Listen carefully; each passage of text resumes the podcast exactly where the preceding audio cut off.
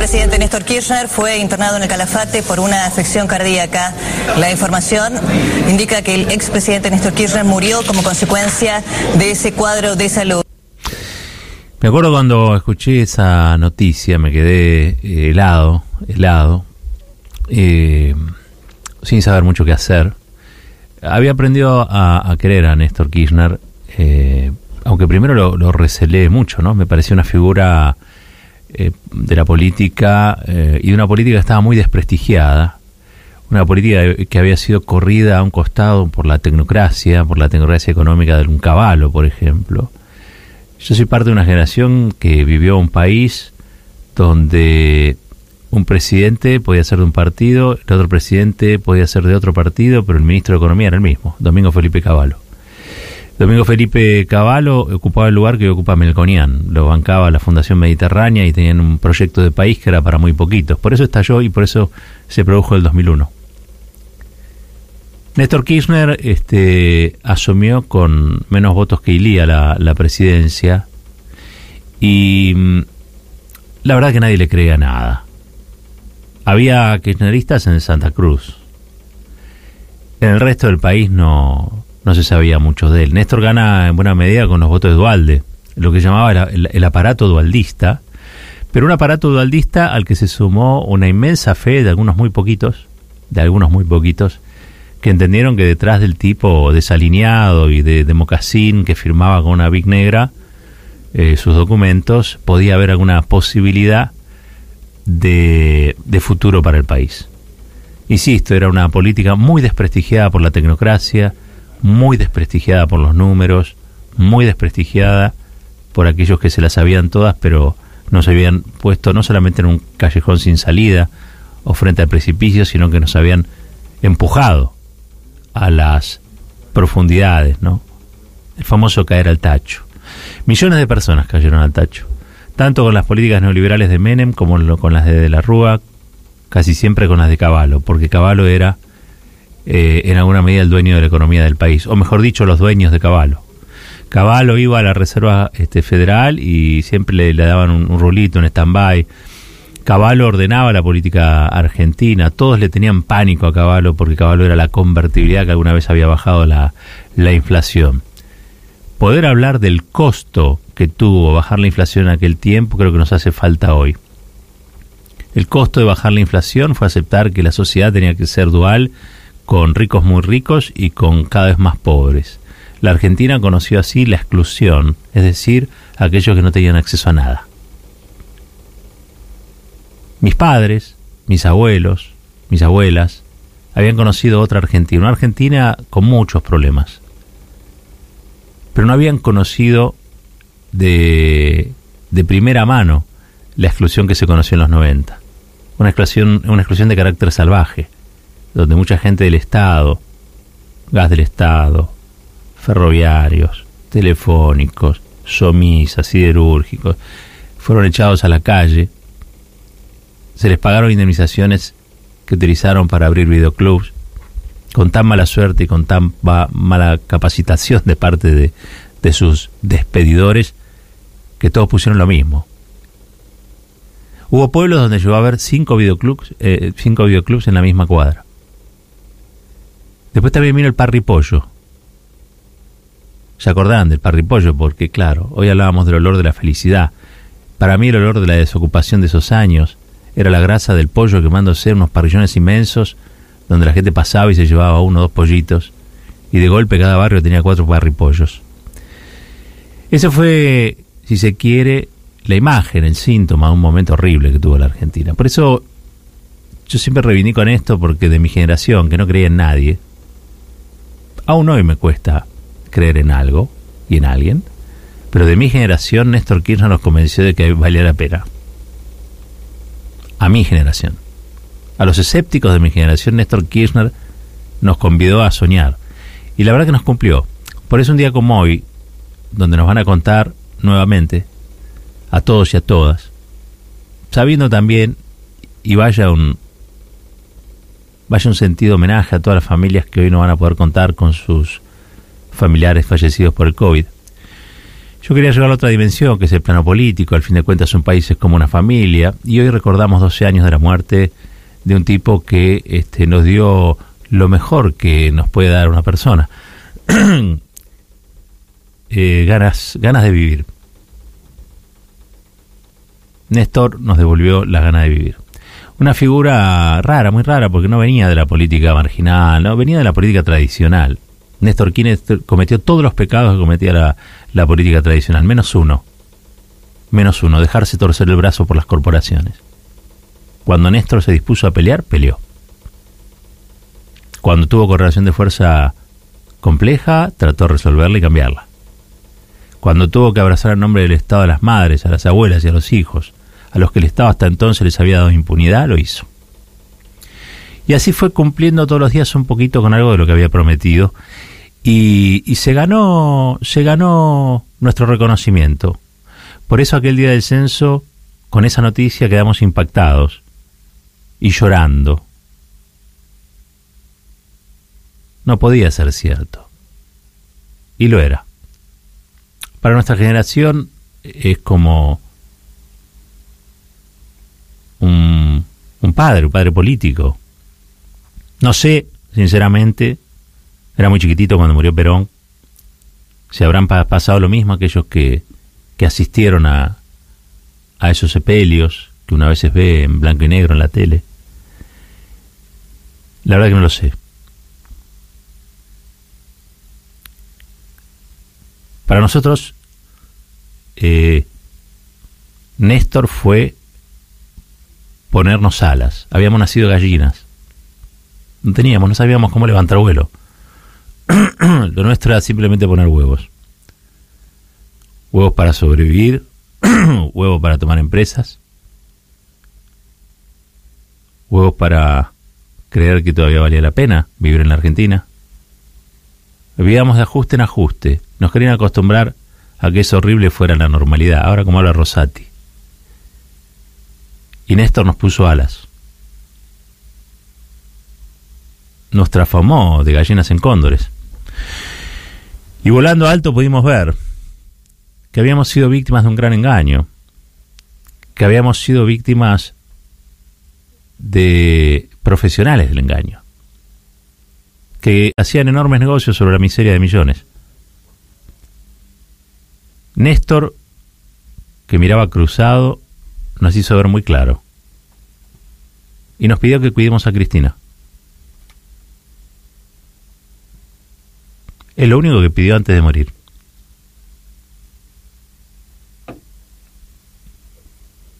Y la verdad es que es bastante poco lo que pidió, a cambio de todo lo que dio. Porque yo estoy convencido, como muchos y como muchas, que en realidad el tipo de trabajo que tenía Néstor eh, lo mandó para el otro lado. Y sobre todo lo que fue el asesinato de Mariano Ferreira, un joven militante con el que se sintió muy identificado. ¿Por qué? Y vaya uno a saber. ¿Alguien se preguntó alguna vez cómo funciona la cabeza de un político o de un estadista? Gente normal no, no es.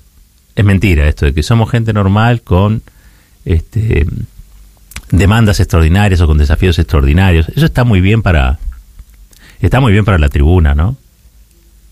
Pero la cabeza de un político es una política de verdad, digo, ¿eh? No los, esperpentos que andan por ahí. Funciona de un modo, un modo muy extraño porque tiene una dosis de vanidad enorme, pero también tiene que tener una dosis de humildad enorme. Tiene que tener una capacidad de trabajo que la mayoría de la gente ignora. La mayoría de la gente cree que, en serio, este ser presidente es que lo lleven en helicóptero para acá o para allá. Es más, yo diría que la mayoría de los políticos y de las políticas creen que ser presidente es eso. Por eso tuvimos los problemas que tuvimos. Ser presidente es inspirar a una sociedad, conducirla hacia algún lugar, sacarlos del lugar de gallinas y ponerles alas, volverlos halcones, volverlos cóndores, hacerlos volar alto. Que piensen y sueñen que ese momento vital, que ese momento de sus vidas es el mejor momento que les podía ocurrir. Que piensen si están mal, que van a poder estar bien. Que piensen que si algo les duele, eso se va a reparar.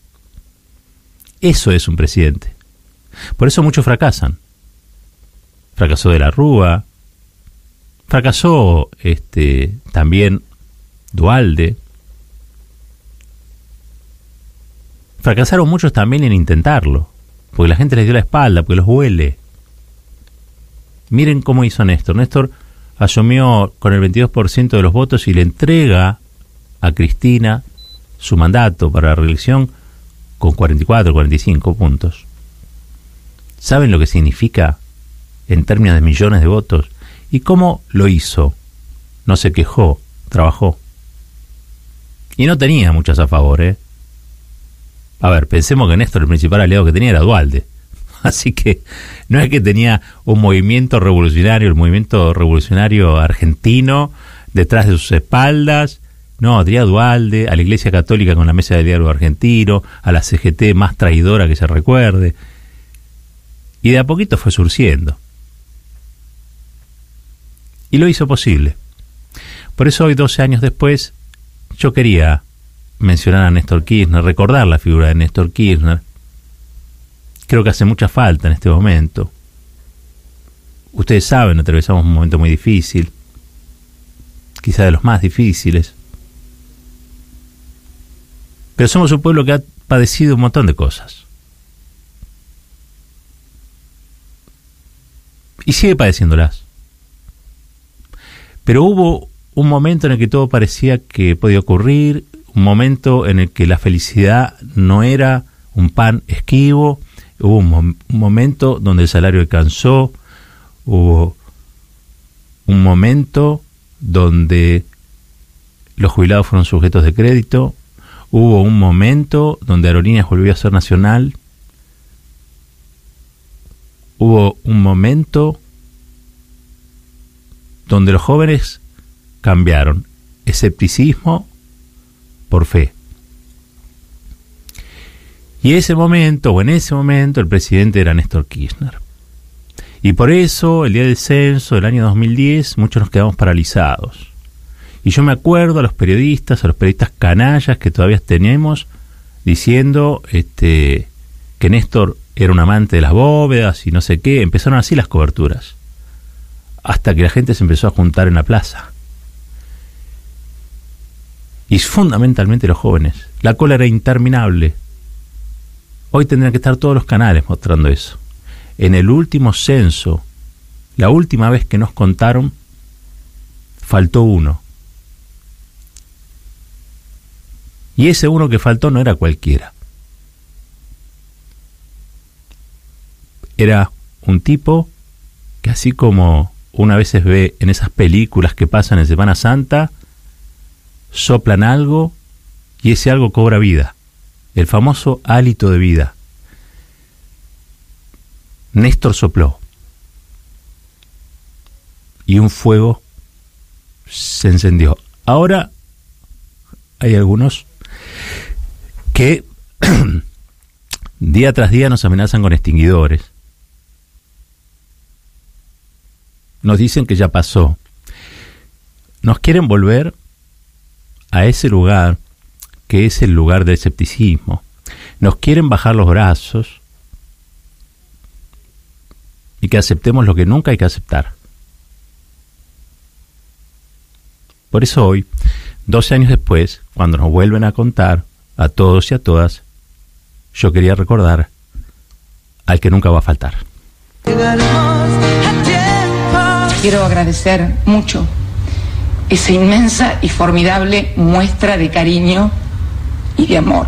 Agradecerle en forma especial a las decenas, a las decenas de miles y miles de jóvenes que cantaron y marcharon con dolor y con alegría, cantando por él, todos esos jóvenes, que en cada una de esas caras yo vi la cara de él cuando lo conocí. Ahí estaba el rostro del exacto y decirles a esos jóvenes que tienen mucha más suerte que cuando él era joven, porque están en un país mucho, pero mucho mejor, en un país que no los abandonó, en un país que no los condenó ni los persiguió. Los mozos de Casa de Gobierno, y los hombres que están aplaudiendo. A través de un evento que tengo que ir a trabajar, yo siempre en el rubro de mozo. Sí eh, me entero que tenía que... ¿Que va a Iba a estar el presidente, claro. ¿Y qué hiciste? ¿Escribiste una cartita? escribí una carta y a las tres horas eh, me llaman diciéndome que el señor presidente había recibido mi carta y que estaba interesado en resolver mi problema.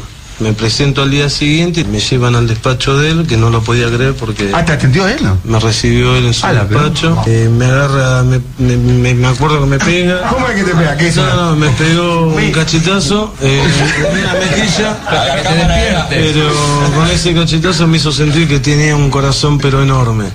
Porque lo único que me dijo fue que tengas mucha suerte y saluda a tu familia. a gente como, como usted. pobres, a los les devolvió la dignidad.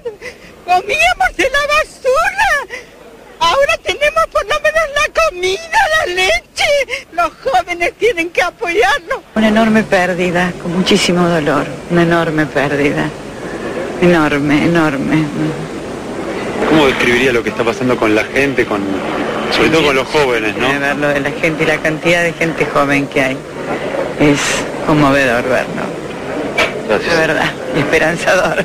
siento angustia, no puedo parar, así que me vine para acá para ver si podía este, hacer un poco de catarsis en realidad. Es mucha tristeza por, no sé, siete años de, de compartir un montón de, de medidas, de políticas, de, de la pasión que, que siente el gobierno, que por ahí uno la comparte y que Todo ser parte de un cambio, de algo nuevo, de algo distinto, de una Argentina mejor, más felices. Y estas lágrimas nunca las lloré por un político, digamos. O sea, y lo siento de verdad, lo siento de corazón. ¿Sabes lo que pasó? Creo que Néstor es como un padre para nosotros. Nosotros parimos los 90, fuimos pobres los 90, cagó de hambre con la zapatilla rota. Y después del 2001, somos los hijos del 2001 y el padre nuestro es Néstor. Mamá Cristina le decimos. Vamos a tomar ese nombre y lo vamos a convertir en bandera para la victoria, tal cual como lo dijo Evita. que no tiene que estar Cristina triste porque esto va a estar en, en su corazón. Argentina perdió un gladiador, un hombre que, que se la jugó siempre, que nos sacó del pozo y que era respetable en todo, en todo. Eh, yo no tuve una, una gran amistad con él, pero lo poco que tuve contacto me pareció un tipo que, que se la jugaba por sus ideales. Yo llevaba el casco amarillo y decía, algo tengo que acercarle. Cuando ella toma el casco y abraza como lo hacía él, abraza al trabajador, eh, nos toca, nos pasa la mano, una mano suavecita que te transmitía el dolor que tenía ella también adentro. Y después cuando ya vimos que va rumbo al féretro y, y- y lo asienta ahí arriba, este, no, chao, rompimos en llanto. Y en un momento dado sentimos que aplauden. ¿Sabes lo que fue eso? Fue increíble. Nos aplaudían como trabajadores. compañero, por todas tus conquistas, los días más felices siempre fueron peronistas y es por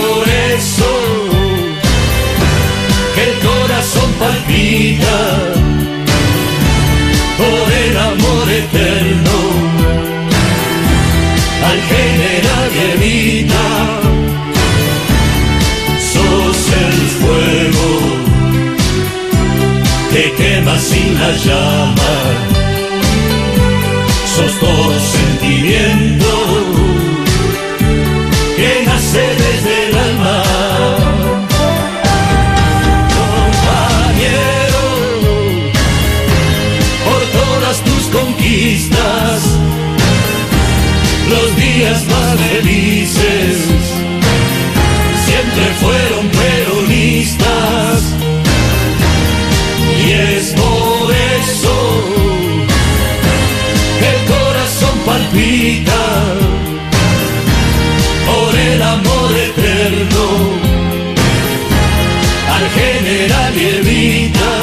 Quisiera que me recuerden sin llorar ni lamentarme. Quisieran que me recuerden por haber hecho camino, por haber marcado un rumbo, porque emocioné su alma, porque se sintieron queridos, protegidos y ayudados, porque interpreté sus ansias, porque canalicé su amor. Quisiera que me recuerden junto a la risa de los felices, la seguridad de los justos, el sufrimiento de los humildes. Quisiera que me recuerden con piedad por mis errores, con comprensión por mis debilidades, con cariño por mis virtudes. Si no es así, prefiero el olvido, que será el más duro castigo por no cumplir mi deber de hombre. Caballero de Día en el Destape Radio. Nuestra radio.